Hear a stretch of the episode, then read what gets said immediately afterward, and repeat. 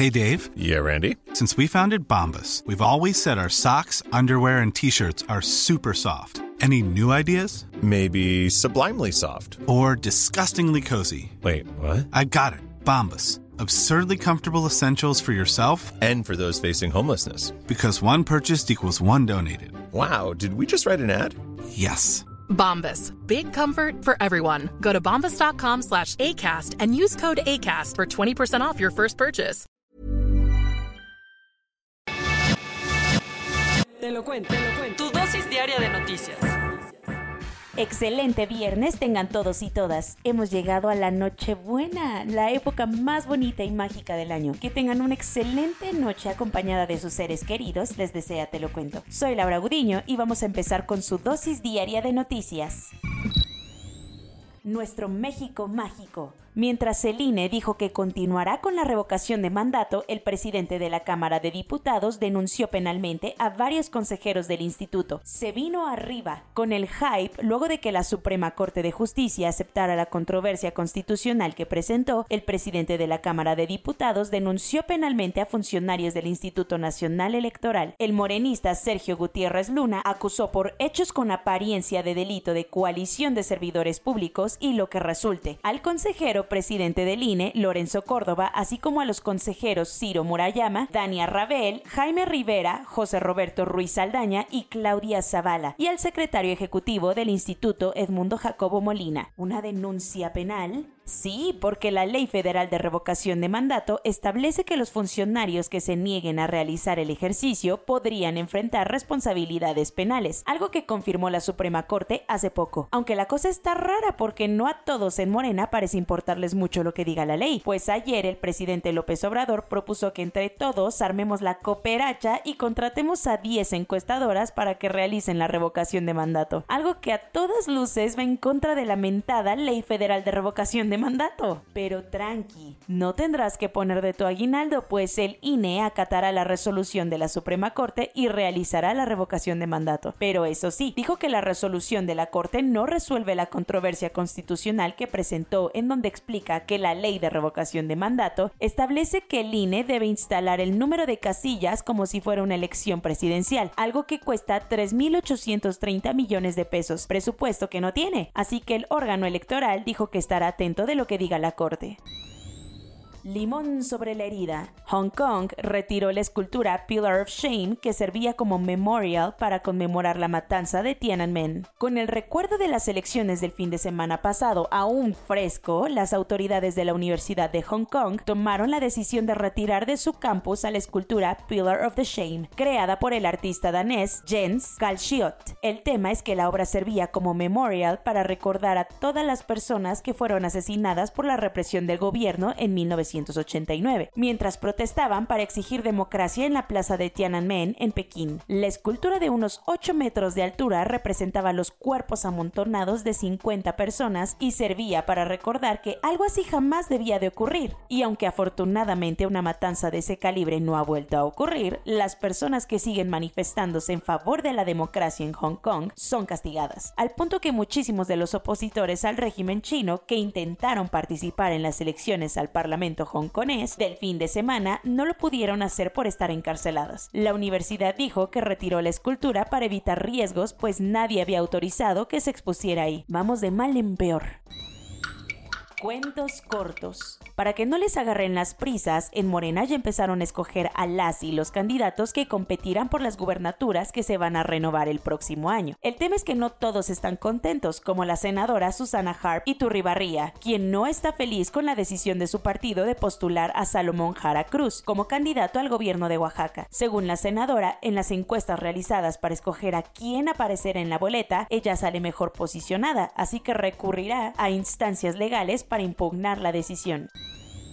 Alejandro Encinas, el subsecretario de Derechos Humanos en la Secretaría de Gobernación, salió a confirmar un secreto a voces. México vive una crisis forense del tamaño del mundo. El subse reconoció que en el país hay cerca de 52 mil cuerpos que aún no han sido identificados y que están en fosas comunes o servicios médicos forenses de todo México. Tan solo en las cámaras frigoríficas y los semefos estatales, la Secretaría de Gobernación calcula que hay 9.400 cuerpos que no han sido identificados y lo peor de todo es que tampoco se ve que haya más presupuesto por estos problemas.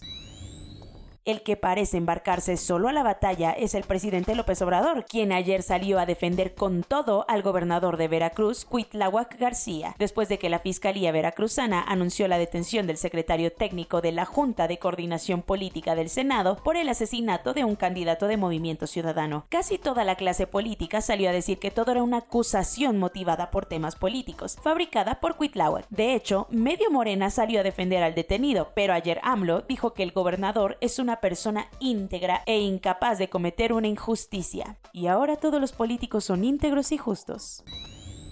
Ojalá todos recibamos el 2022 con las mismas ganas de vivir que Serge Gell, el secretario de Estado para la Policía de Madagascar. El funcionario de 57 años estaba sobrevolando el lugar en el que naufragó un barco cuando el helicóptero en el que viajaba se estrelló en el Océano Índico. Gell no solo sobrevivió a ese accidente, sino que tuvo que nadar por 12 horas hasta la costa para ponerse a salvo. Afortunadamente, después del Ironman involuntario que se aventó, un pescador lo rescató y lo llevó al pueblo costero de Majambo, donde dijo que su momento de morir aún no había llegado. Claramente.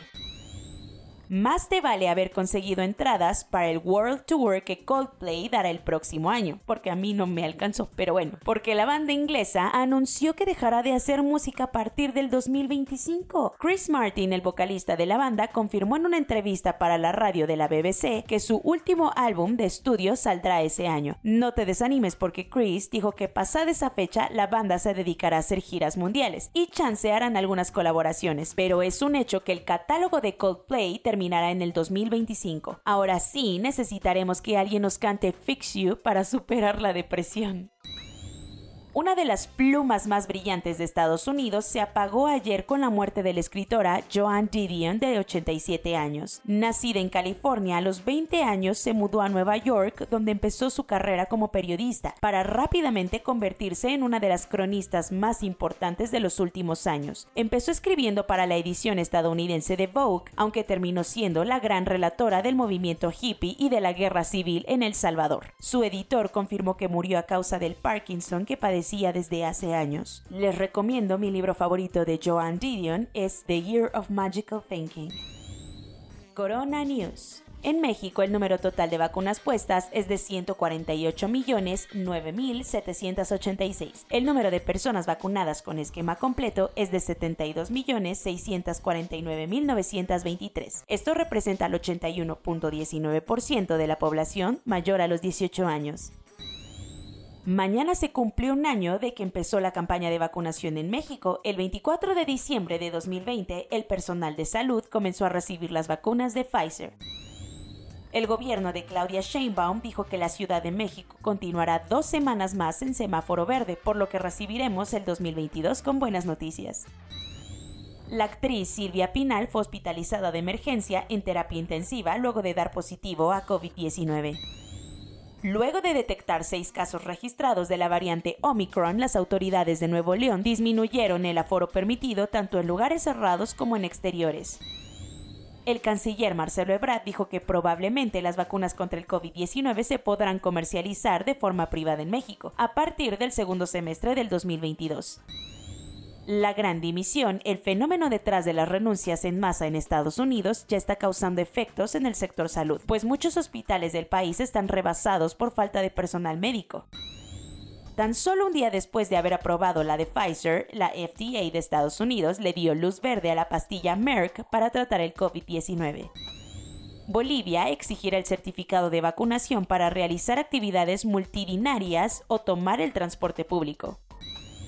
Curazao y Aruba le prohibieron la entrada al crucero Odyssey de Royal Caribbean luego de que 55 personas a bordo, entre pasajeros y tripulación, tiran positivo al virus. China le pidió a los aficionados que vayan a asistir a los Juegos Olímpicos de Invierno Pekín 2022, que inician en febrero, que porfis no griten y se limiten a aplaudir como forma de celebrar las competiciones. La comunidad autónoma de Cataluña en España volvió a imponer un toque de queda de 1 a 6 de la mañana como medida para enfrentar la nueva ola de Omicron. Soy Laura Gudiño y esa fue su dosis diaria de noticias de este 24 de diciembre. Que tengan una hermosa Nochebuena llena de magia con sus seres queridos y nos vemos pronto aquí en su podcast favorito, Te lo cuento.